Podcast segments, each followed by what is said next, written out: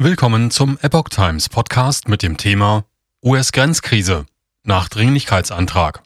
Oberster Gerichtshof stoppt Auslaufen von Titel 42. Ein Artikel von Jana J. Pruitt vom 21. Dezember 2022. Der oberste Gerichtshof der USA hat zugestimmt, das Auslaufen von Titel 42 auszusetzen, nachdem 19 Bundesstaaten einen Dringlichkeitsantrag auf Aussetzung gestellt hatten. Der oberste Richter John Roberts hat die Entscheidung einer unteren Instanz, die Titel 42 am Mittwoch aufgehoben hätte, vorübergehend ausgesetzt. Er forderte einen administrativen Aufschub, der die Anordnung auf Weiß legt, während die Richter den Antrag mehrerer Bundesstaaten prüfen.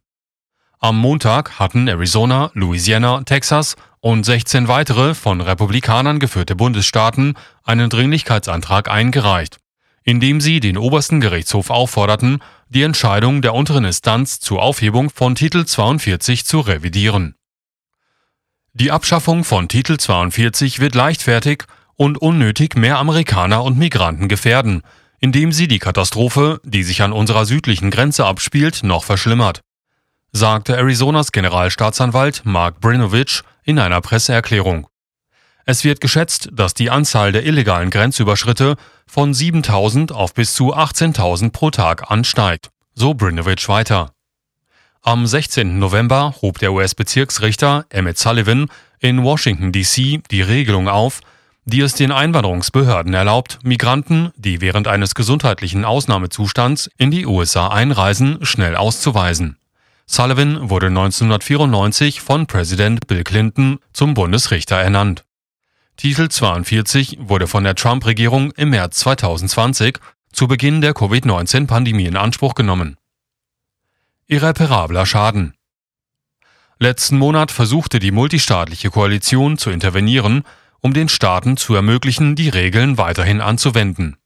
Als der Richter des Bezirksgerichts sich weigerte, über den Antrag zu entscheiden, legten die Staaten bei einem höheren Gericht Berufung ein, um die Entscheidung auszusetzen. Am Freitag lehnte das US-Berufungsgericht für den District of Columbia den Interventionsantrag ab. Die Koalition führt nun an, dass ohne eine Aussetzung ein nicht wieder gut zu machender Schaden entstünde. Zitat Insbesondere die stark gestiegene Anzahl von Migranten, die sich aus dieser Beendigung ergibt, wird zwangsläufig die Kosten der Staaten für Strafverfolgung, Bildung und Gesundheitswesen erhöhen, heißt es in dem Antrag. Die Wahrscheinlichkeit eines nicht wiedergutzumachenden Schadens für die Staaten wird durch die Tatsache unterstrichen, dass das US-Heimatschutzministerium drei bis vier Milliarden Dollar an Notfallmitteln beantragt hat, um die drohende Katastrophe zu bewältigen, die die Entscheidung des Bezirksgerichts auslösen wird, heißt es in dem Dokument weiter. Nach vorläufigen Daten des Zoll- und Grenzschutzes, die der Epoch Times zur Verfügung gestellt wurden, gab es zwischen dem 1. und 19. Dezember in den beiden am stärksten frequentierten Grenzabschnitten El Paso und Del Rio in Texas 70.288 Festnahmen von illegalen Einwanderern und weitere 28.913, die sich der Festnahme entzogen.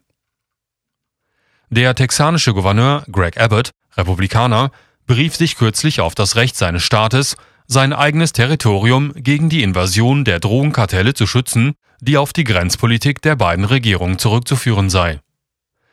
Die Texaner zahlen den Preis für ihr Versagen. Farmen werden auseinandergerissen und Häuser sind Eindringlingen schutzlos ausgeliefert. Unsere Grenzgemeinden werden regelmäßig von Menschenhändlern und Schleusern heimgesucht, schrieb Abbott am 16. November in einem Brief an Biden. Und weiter, das tödliche Fentanyl überquert die löchrige Grenze in einem solchen Ausmaß, dass es jetzt die Haupttodesursache für Bürger zwischen 18 und 45 Jahren ist. Ihre Untätigkeit hat zu katastrophalen Folgen geführt. Unter ihrer Aufsicht erlebt Amerika die höchste Zahl illegaler Einwanderer in der Geschichte unseres Landes, fuhr er fort. Der Richter des Bezirks Hidalgo, Richard Cortez, wurde Zeuge der Situation an der Grenze und forderte Biden in einem Schreiben auf, die Aufhebung von Titel 42 zu verschieben. Cortes lud den Präsidenten ein, Südtexas zu besuchen und sich mit dem ernsten Problem am Horizont, so Cortes, zu befassen, dem sich die Grenzstädte durch die Aufhebung von Titel 42 gegenüberständen. Die American Civil Liberties Union hingegen kämpft seit langem für das Ende von Titel 42.